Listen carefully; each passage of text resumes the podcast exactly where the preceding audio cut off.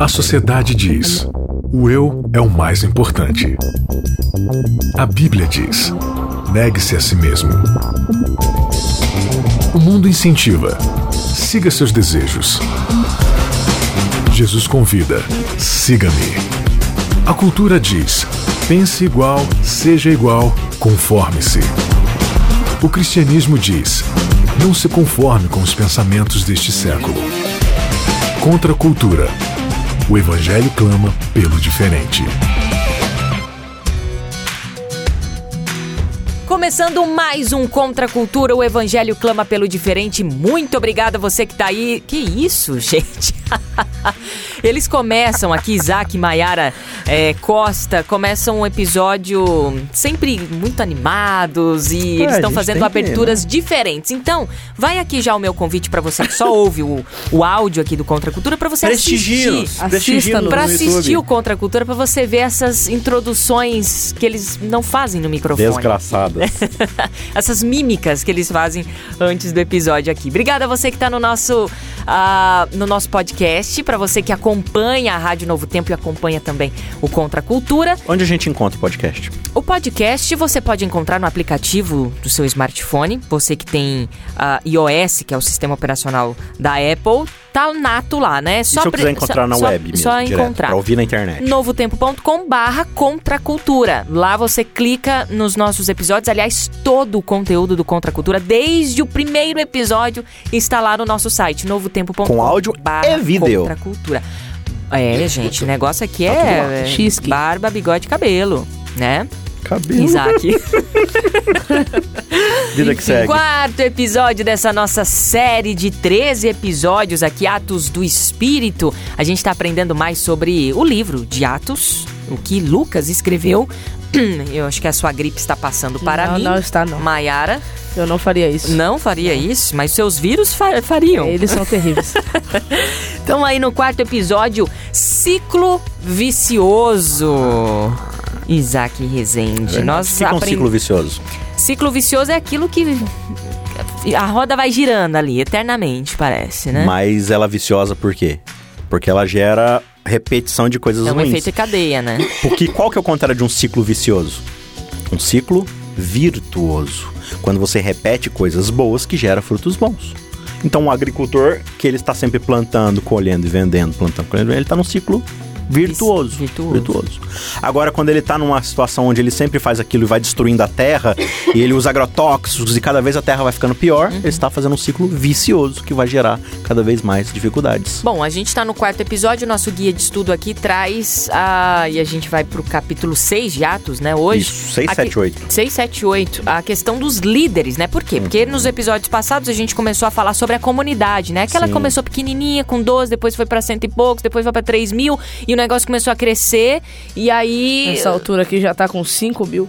Mais, cinco- é, mais de 5 mil, Ou né? é 5 mil ou mais 5 mil, né? Então, os líderes desta igreja primitiva que a gente está estudando ah, começaram a perseguir a comunidade. A gente falou, te- terminou o episódio passado dessa Os maneira. líderes judaicos começaram a perseguir essa nova comunidade. Essa nova comunidade que não aceitava Cristo, né? Fo- Foram. como é que líderes é religiosos. isso? Exato, Sim. os líderes religiosos, aqueles que não aceitavam Cristo como Deus. O- É, eles achavam né? que ele era um falso profeta. E que pronto. Deus é um só e pronto, acabou. E isso aí é uma manifestação. O Messias, ele não se os revelou da forma como a os gente fariseus, esperava. todos esses, né? Entendeu? Então, assim, se o Messias ele não cabe nas minhas concepções de quem é Deus, Uhum. então ele não deve ser o Messias verdadeiro, né? E aí a gente percebe justamente que Pedro e João, eles já são presos por causa disso, são ameaçados de morte para não pregarem quem é Jesus, não ensinarem a Jesus, apesar dos sinais e maravilhas, né? E até a gente termina o capítulo 5 com um camarada muito sábio chamado Gamaliel, que ele se levanta no Sinédrio e fala assim: gente, já aconteceu vários casos de líderes religiosos que atraíram multidões, mas logo morreram e essas multidões se dissiparam. E aí ele faz um apelo: fala, olha, deixa os caras pregarem, deixa os caras ensinarem. Se for falso, o próprio Deus vai pesar a mão e vai destruir. Agora, e se for da parte de Deus? Ele diz assim: ó, vamos cuidar para que. é, Ó, verso 39. Mas se é de Deus, não podereis destruí-los, para que não sejais, porventura, achados lutando contra Deus. Então ele fala assim: ó, cuidado para vocês não lutarem contra Deus. Se é de Deus, ele vai preservar. Então deixa acontecer e vamos ver qual vai ser o resultado disso daí. E a gente vai perceber no livro de Atos que a coisa não para de crescer, né? Só que aí quando a gente vai pro capítulo 6, e só passando rapidamente aqui pelo começo, nos versos 1 a 6 aqui, acontece ali alguns problemas na comunidade que os, as outras pessoas, os judeus helenistas, né, aqui, é, que, que iam sendo, eu não sei se são judeus helenistas ou só helenistas, mas enfim, é, eles reclamam que eles estão sendo, as viúvas deles estão sendo menosprezadas e, e não estão sendo ajudadas. E aí os, os discípulos estavam sendo sobrecarregados com atividades de beneficência social. Então aqui os discípulos eles vão gastar um tempo separando ali na comunidade pessoas de confiança, pessoas que possam exercer ali um trabalho. Então qual é a ideia? Essa comunidade não é uma comunidade que vive simplesmente para ficar consumindo pregações dos apóstolos e programações. É uma comunidade que está toda envolvida no serviço, em, em prestar ali ajuda uns aos outros e tal. Então eles não devem ficar todos dependendo dos apóstolos para o serviço. Esse é o processo discipulado. Os discípulos vão fazendo mais discípulos e colocando eles para trabalharem em, né, em várias posições, em vários atos. Então a comunidade aqui vai se juntar e vai selecionar pessoas para poder fazer esse tipo de serviço para que os discípulos se dediquem exclusivamente ao ensino, à evangelização e à pregação da Então palavra. começou a se organizar. Uhum. É, A assim, comunidade começou a se organizar. eles estavam se organizando, mas, mas uma coisa que motivou também a organização foi a treta que deu aqui, né? Uma pequena treta. Mas isso mostra que é, todo, todo grupo, quando ele começa muito pequeno e ele cresce, junto com ele virá novos desafios, né? E a liderança da igreja tem que estar preparada para lidar com esses novos desafios e tem que aprender a lidar com esses desafios com sabedoria. Então, quanto maior for a comunidade, mais problemas vai ter, porque mais concentração de pessoas vai ter. Vamos lá então para o capítulo 6 do livro de Atos. Lê dos Posso ler? versos 8 a 15, fazendo favor. 8 a 15, certo? Isso. Então vamos lá. Estevão, homem cheio de graça e poder, realizava milagres e sinais entre o povo. Um dia, porém, alguns homens da chamada sinagoga dos escravos libertos começaram a discutir com ele. Eram judeus de Cirene, de Alexandria, da Cilícia e da província da Ásia. Nenhuma, nenhum deles era capaz de resistir à sabedoria e ao espírito pelo qual Estevão falava. Assim convenceram alguns homens a mentir a respeito dele, dizendo: Ouvimos Estevão blasfemar contra Moisés e até contra Deus. Com isso, agitaram o povo, os líderes religiosos e os mestres da lei, e Estevão foi preso e levado ao conselho dos líderes do povo. As falsas testemunhas declararam: Este homem vive falando contra o santo templo e a lei de Moisés. Nós o ouvimos dizer que esse Jesus de Nazaré destruirá o templo e mudará os costumes que Moisés nos deixou. Neste momento, todos os membros do conselho olharam para Estevão e viram que o seu rosto parecia o rosto de um anjo. Então olha que interessante o que está acontecendo aqui, né? É, a gente percebe no finalzinho aqui do- dessa ideia dos diáconos, no verso 7, eles falando que crescia a palavra de Deus e, e vários sacerdotes, inclusive, se tornavam crentes, né? Então o evangelho estava se espalhando, a ideia de que Jesus Cristo é o Filho de Deus, é o próprio Deus, é o Redentor, estava crescendo e encontrando pessoas que obedecessem a essa doutrina. Por outro lado, como a gente já mencionou, os líderes religiosos, na sua grande maioria, encontraram essa certa oposição. Porque veja, é, eles estão lá no templo e eles têm toda aquela posição, aquele status. E aí aparece a ideia de que Jesus é o Messias que está trazendo nova ordem ao mundo, está refazendo as coisas. E aí você pensa assim, bem, pode ser que esse novo mundo, com as coisas corretas, não tem espaço para nós como líderes. Então, eles entram imediatamente num espaço defensivo, né, de autopreservação. O que, que é o pecado? A gente já explicou isso várias vezes aqui no Contra a Cultura. Pecado é esse estado de autopreservação onde a gente vai precisar fazer o que for necessário para manter a nossa vida, entendeu? Então, a gente percebe aqui nesses versos que você leu que um desses camaradas, Estevão, cheio do Espírito Santo, por quê? Porque os atos são do Espírito, né? Ele começa a pregar para tudo quanto é lugar e dar testemunho desse Jesus. Ele fala: olha, Filho de Deus, ele é o Filho de Deus, ele prega, e, e ele prega de uma forma tão sublime por causa do Espírito, todo mundo acredita, exceto os líderes religiosos. E eles prendem Estevão, levam Estevão até lá, e Estevão começa a pregar para eles, e prega, e prega, e prega, e eles falam assim: cara, a gente não tem como redebater o que ele tá falando. Ele tá certo. Só que, de novo, essa certeza é uma ameaça para o nosso status quo. Então, se eles não conseguem é, combater o que, o que Estevão está falando, o que, que eles fazem? Perseguem. Eles contratam falsas testemunhas para mentirem a respeito de Estevão. Então, a gente está falando aqui de sacerdotes, de membros da sinagoga, quebrando a lei de Moisés para que a lei de Moisés, segundo eles, não seja quebrada. Qual que é uma das leis de Moisés? Confuso isso. Qual que é uma das leis de Moisés? Do decálogo. Não dirás falso testemunho. O que que é um falso testemunho? É falar algo que não procede a respeito de outra Tem pessoa. uma outra Isso é também, né? pecado. Não jurarás em falso. É uma outra lei que também está sendo quebrada aqui. É, lá em Levítico ele descreve, né? Não é pra você juntar testemunhas e subornar testemunhas pra poder. Ou seja, eles preferem quebrar a lei do que quebrar o sistema deles. Ou o verso 14. Temos ouvido dizer que esse tal de Jesus Nazareno destruirá esse lugar e mudará os costumes que Moisés nos deu. Peraí, mas vocês já não estão fazendo isso? Então veja, lá em Jesus, quando Jesus está pregando e ensinando, eles falam assim: não, vamos assassinar esse Jesus. Ou outro que é pecado contra Moisés, digamos assim, né?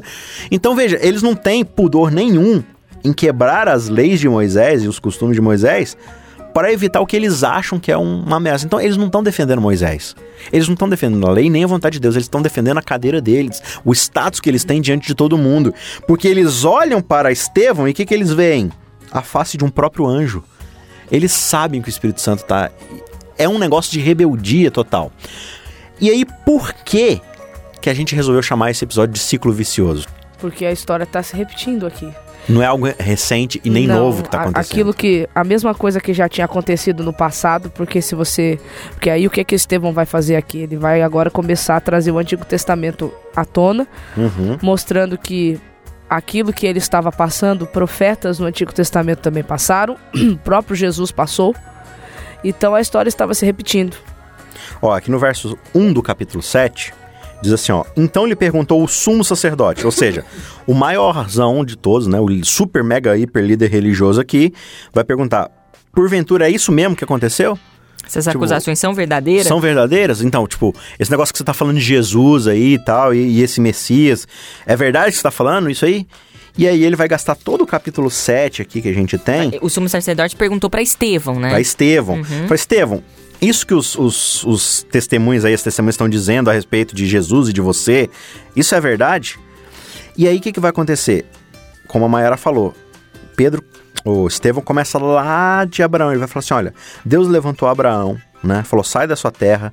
E aí deu herança para ele e era para ele sair e anunciar a respeito de Deus. Ele fez aliança e aí fez a mesma aliança com Isaac, né, com Jacó, de onde saíram os 12 patriarcas que formam as nossas tribos. Ele começa a recontar toda que a massa, história. né? Ele, ele dá um embasamento de tudo que ele tá falando. E aí ele né? vai falar assim, olha, é, Fala aí- de Jacó, vai falando de toda a história, né? Exatamente. E aí, quando eles foram lá pro Egito e o faraó é, é, é, começou a reinar sobre eles, o que, que aconteceu?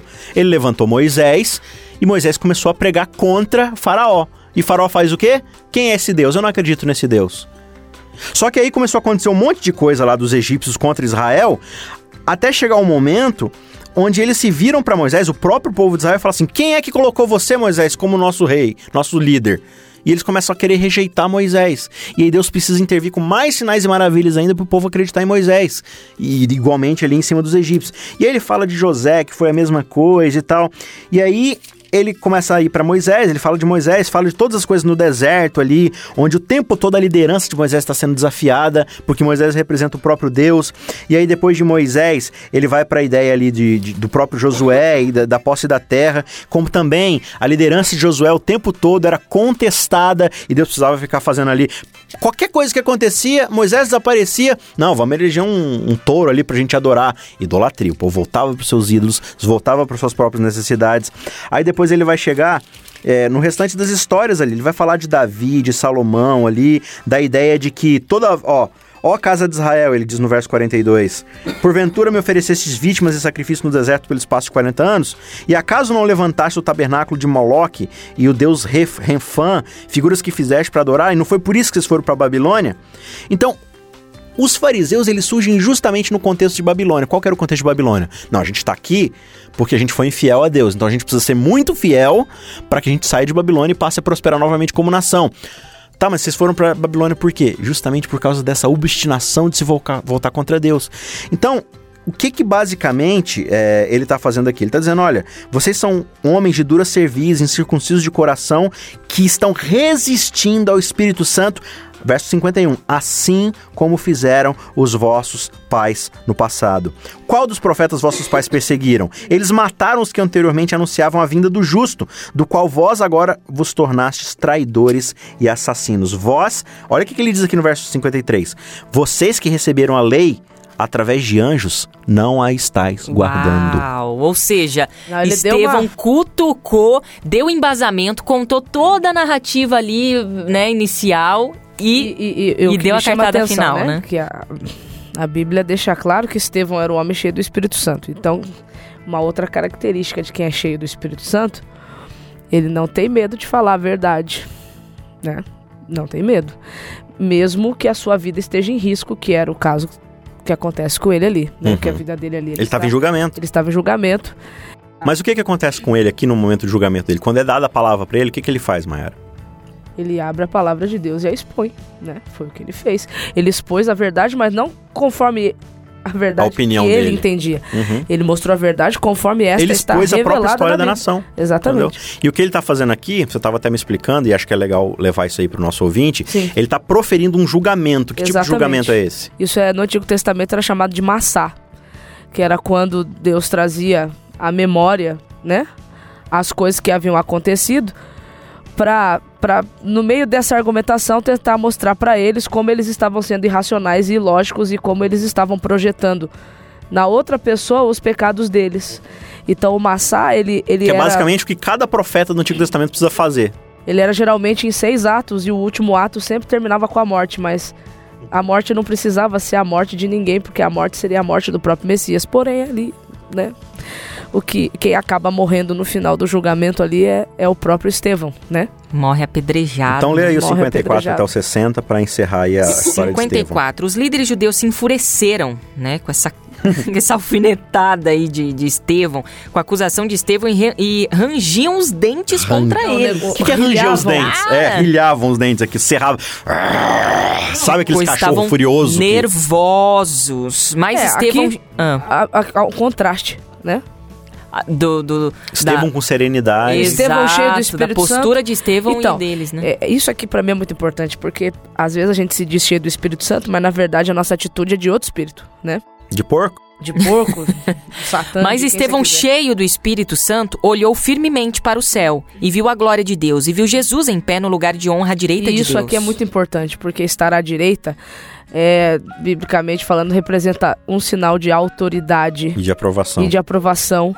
E Jesus estava em pé dizendo: Eu não abandonei você, não, tô com você. Inclusive acontece algo muito importante nesse contexto aqui, né? Que Jesus está fazendo alguma coisa nesse momento, né? Ali da, da morte de Estevão, nessa circunstância toda de perseguição. Olhem, disse ele, Estevão, veja os céus abertos e o Filho do Homem em pé, no lugar de honra, à direita de Deus.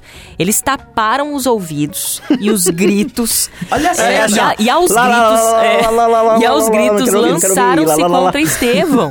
Olha só, arrastaram-se, arrastaram-no para fora da cidade e começaram a apedrejá-lo. Seus acusadores tiraram os mantos e os deixaram aos pés de um jovem chamado Saulo. É, e aí, esse E- aqui é um sinal de que é, havia a aprovação de Saulo para tudo aquilo que estava acontecendo, né? Ele era conivente com aquilo, né? do Sinédrio. Enquanto atiravam as pedras, Estevão orou: Senhor Jesus, receba o meu espírito. Então caiu de joelhos e gritou: Senhor, não os culpe por este pecado. a mesma oração que Jesus fez na cruz Exato. foi a oração de Estevão, né?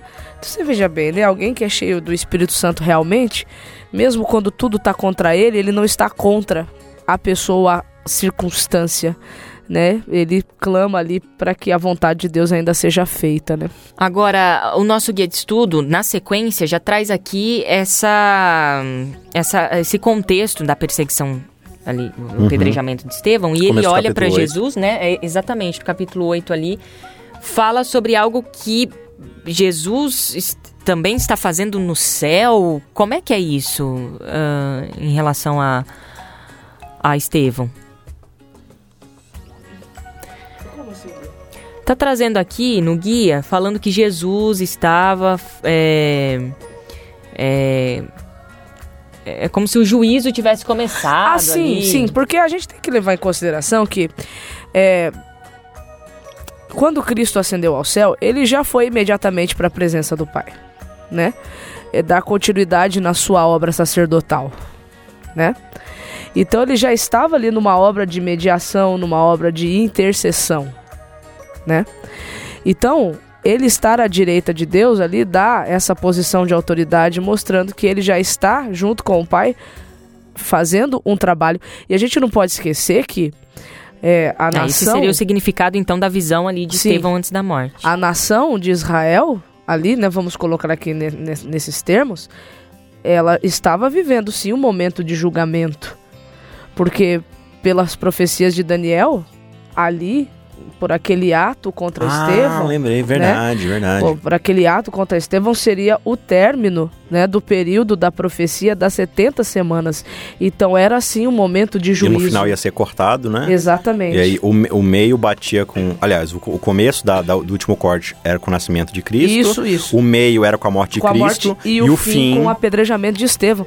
Então ali, historicamente falando, profeticamente falando, Israel estava trazendo sobre si. o juízo divino. Era o dia. O dia do Senhor Uhum. Dia do havia Senhor. chegado Então eu não estava viajando. Israel Não, foi julgado né? e achado em falta. viagens. Não, é isso mesmo. Exatamente, exatamente. Era um momento muito, muito importante da profecia. Ou seja, com a, mo- a morte de Estevão foi sim algo crucial Foi algo crucial do porque agora o evangelho, ele, ele é, dentro da cronologia da estrutura de Atos, agora ele, ele deixa Jerusalém e começa a ir para Samaria e, os, e as nações vizinhas, conforme Jesus havia dito lá em, Atos 1, verso 8. Sereis minhas testemunhas em Jerusalém, é, Samaria, é, Até os confins do até os mundo. confins da terra. Então agora a gente começa a entrar no livro de Atos nessa parte que sai de Jerusalém e vai para Começa a propagação de pra fato do circuncisão. evangelho. Centrífuga. Isso, é. isso. Justamente, então, é, justamente por Saulo, é, se, digamos assim, se enfesar, ficar extremamente zeloso, ele vai agora pra cima de todos eles, ele começa a pegar au- autorizações e, e, né, e missões ali do, do Sinédrio para poder perseguir a igreja. E a igreja, obrigatoriamente, como ela falou, ela precisa sair de Jerusalém. E aí que, de fato, a pregação vai ser estendida. E a gente começa a ver isso aqui, por exemplo, no, no verso 4 do capítulo 8, onde Filipe, ele chega lá em Samaria. O que é Samaria? Samaria era um lugar desprezado pelos judeus. Samaria. A Samaria é o antigo reino do norte. Era a antiga, a antiga capital do reino do norte quando, quando é, as duas Era tribos Judá e foram Samaria. divididas em duas, dois reinos. E por que que não existia mais a- as outras tribos? Justamente porque eles tinham é, ido tanto para idolatria que eles se voltaram tanto contra Deus que eles foram extintos. Então, o que sobrou de israelita foram espalhados pelo mundo. Então, uns foram para Egito, outros foram para Capadócia. Foram para tudo quanto é canto. E começaram a se miscigenar, casar com povos pagãos, virar idólatra. Até que houve um retorno para Samaria e ele, aquela região. Só que eles já voltam totalmente miscigenados, misturados. Não é mais aquela raça pura de filhos de Jacó, entendeu? É por isso que o judeu reputa aos samaritanos o quê? A ideia de vira-latas.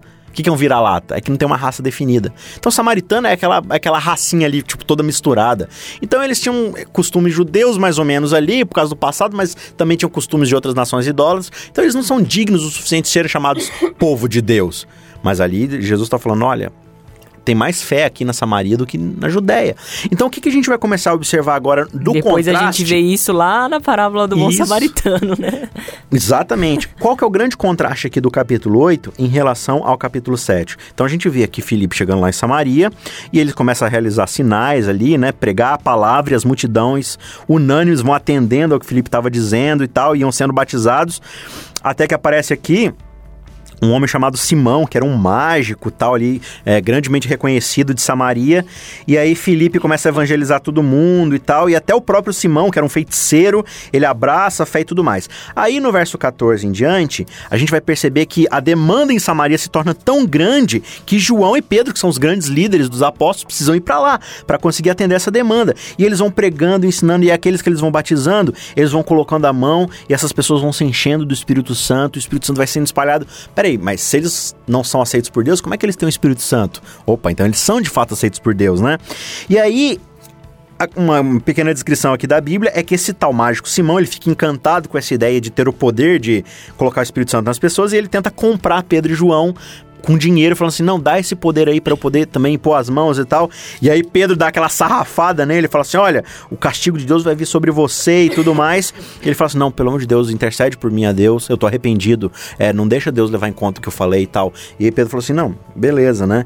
E aqui é a ideia de que, havendo esse testemunho, a palavra do Senhor iria se expandindo ali e muitos voltaram para Jerusalém foram expandidos também ali nas aldeias dos samaritanos. E aí aqui nos versos 26, a gente tem a ideia de que Filipe ele sai dali, ele está viajando até que ele encontra nas estradas, é, no caminho que desce de Jerusalém a Gaza, um eunuco a serviço de uma rainha de um outro império.